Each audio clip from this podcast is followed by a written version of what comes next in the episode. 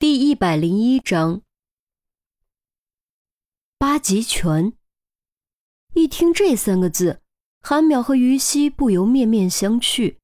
当刑警的，擒拿格斗是基本，日常斗歹徒基本够用，但也有一些人会兼修跆拳道、空手道、柔道、自由搏击、散打等，练传统武术的相对比较少，毕竟传统武术难以速成。练的大多是有底子的。文有太极安天下，武有八极震乾坤。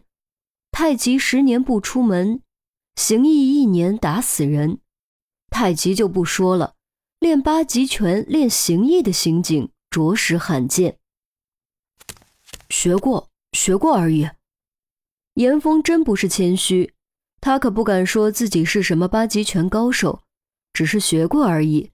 全仗着悟性高、体力好、反应快，才得以在实战中应用。我去，你怎么不早说？郑月语调拔高，说完直接下场。怎么不比了？于西问。切，我还不想工伤放假。哎，我说于西，你坏心眼儿啊！你是不是早就知道，故意让我出丑？郑月扬怒。于西举手发誓：“我真不知道。”他是真不知道。要是知道的话，肯定不会让郑月去出丑。老婆，你信吗？郑月搂住韩淼的肩膀，韩淼这才回魂：“嗯，不信，坚决不信。”于西翻了个白眼，刚想说什么，旁边突然传来一个有些霸道的声音。不如我来试试。众人转头一看，原来是许宪文原先的组长杜渊。不远处，许宪文手中提着一大袋饮料，正快步往这边跑。严峰当时微微蹙眉。许宪文被调走，杜渊心中不爽，可以理解。上次许宪文受伤，杜渊怪他保护不周，也可以理解。但从杜渊身上感受到的敌意。还是让他感觉有些不舒服，就算不是一组，也终归是自己人。杜渊，你什么意思？于西脸色一沉，他同样能感觉到杜渊身上的敌意。没什么意思，就是想和严兄切磋一下，看看咱们支队著名警花带的队伍到底有几分实力，配不配得上那么多奖励。杜渊瞥了于西一眼，他承认。于西带队后的破案率破了记录，也的确是个勇敢的姑娘，但他还是觉得于西资历太浅，这么年轻当队长，绝对有陈红偏爱的因素。再说，破案率高也是钟离那家伙厉害，在他看来，没有钟离，于西也并没有太多过人之处。除此以外，还有一点，于西刚进警队那会儿。他的弟弟杜宾和于西一组，对于西特别痴迷，而且展开过追求。结果于西非但没有理会，反而嫁给了年纪比他还小的钟离。杜宾可是特警出身，钟离那小子除了聪明，哪点比杜宾强？他替杜宾感到十万分不值，觉得于西完全就是有眼无珠。根本看不清什么样的男人才是好男人。著名警花带的队伍，这话就有点过分了。韩淼、郑月也都变了脸色。在于冰来之前，于西的确是公认的第一警花，但他绝不是花瓶。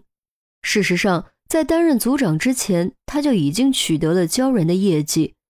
其果敢不但得到了前任支队长的认可。还得到了孔局的认可，所以陈红才会提拔他做组长。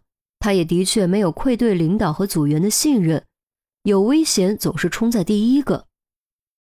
杜渊，你过分了啊！郑月沉声道：“警花怎么啦？长得漂亮碍你事儿了？吃不到葡萄说葡萄酸，我看你就是嫉妒，嫉妒我们拿了集体一等功，嫉妒我们比你们强。”韩淼可不是个怂脾气，句句扎心，直接就怼了回去。这一嗓子嗓门可不小，附近不少人都听到了，交头接耳的都将注意力投了过来。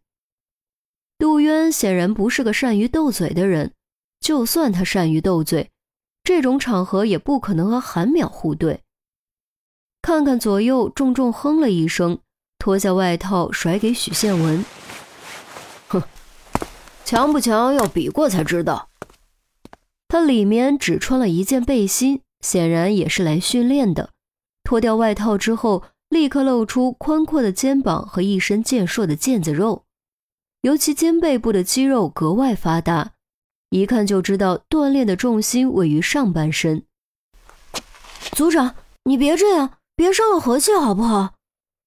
许宪文大急，他是出去买饮料的，回来的时候正好碰上杜渊。杜渊问他最近工作顺不顺利，他也没想那么多，就把组员夸了个遍，尤其是严峰和于西，简直是以崇拜的口气去描述的。结果这下可好，杜渊直接就毛了。你站一边去，这里没你什么事儿。杜渊头也不回，说完直接脱鞋入场，在严峰对面站定。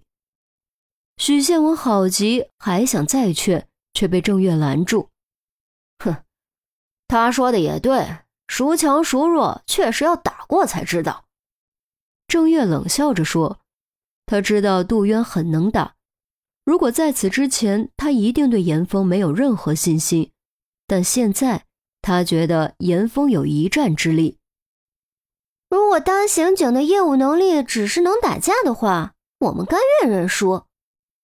韩淼阴阳怪气，这话既嘲讽了对方，又给严峰找了一条后路，这样即便严峰输了，也不那么丢人。果然，此言一出。和杜渊同组一起过来的几位警员都露出难堪之色，不过他们还是坚信自己的组长能够取得胜利，毕竟杜渊当年可是市散打亚军。哎，等一下，你要打，人家同意了吗？于西道。杜渊这才意识到，从头到尾没有询问过严峰，扬了一下下巴：“你要是怕了，就当我没说。”这话分明也是激将法，意义却截然不同。戴拳套吗？严峰没有直接回答，而是间接给出了答案。这种情况下，他不可能拒绝，也不想拒绝，因为如果杜渊只是对自己有敌意，他完全可以接受。但杜渊不但将矛头指向了全组，而且当众羞辱了组长，这是他无法接受的。你跟歹徒搏斗的时候带吗？杜渊反问，随即摆出格斗式。内行人一看就知道是散打实战式。严峰笑笑不答，索性也将上衣脱掉，露出精壮的上身。和杜渊相比，他的上肢肌肉明显要弱一些，没有那种暴突的力量感，却更具有流线型，尤其腰部收的特别窄。腹肌和腹外斜肌特别漂亮。